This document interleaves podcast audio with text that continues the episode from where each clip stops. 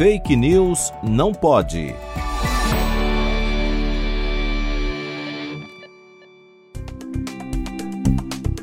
Um médico publicou em seu Twitter que a vacina da Pfizer BioNTech, conhecida como BNT 162b2, pode causar alterações genéticas. Vídeos do médico descredibilizando a vacina circulam nas redes. Essas informações e outras notícias que alegam que a vacina pode causar câncer, doenças autoimunes e até mesmo a morte são falácias e, portanto, falsas. Hoje vamos explicar brevemente como funciona uma vacina de RNA e por que você não deve temê-la. A vacina da norte-americana Pfizer é aplicada diretamente no músculo deltoide, próximo ao ombro. A vacina contém nanopartículas com a instrução genética para a construção da proteína presente na superfície do vírus causador da Covid-19, conhecida como spike.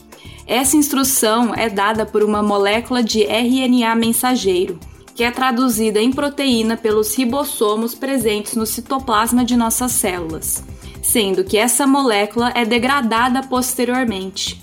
Portanto, em nenhum momento essa molécula de RNA entra no núcleo da célula, onde se encontra nosso material genético, o DNA.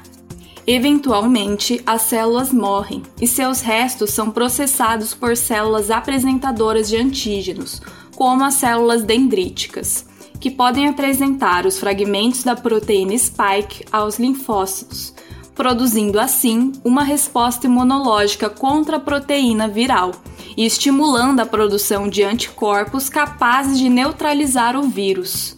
A vacina da Pfizer é segura e é 95,3% eficaz, mesmo contra casos severos de infecção Ademais, em um estudo observacional publicado na renomada revista The Lancet, observou-se que quando 72,1% da população com mais de 16 anos de Israel foi vacinada com as duas doses da vacina da Pfizer, houve uma redução significativa do número de mortes, internações e infectados.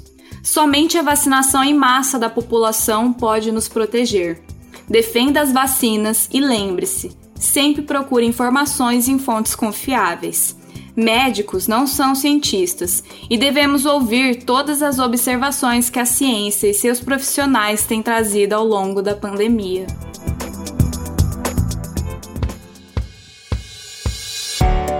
Fake News não pode. Apresentação: Laura Colette Cunha. Produção: Vide Academics e Pretty Much Science em parceria com a Rádio USP Ribeirão. Revisão: João Vitor Guimarães Ferreira.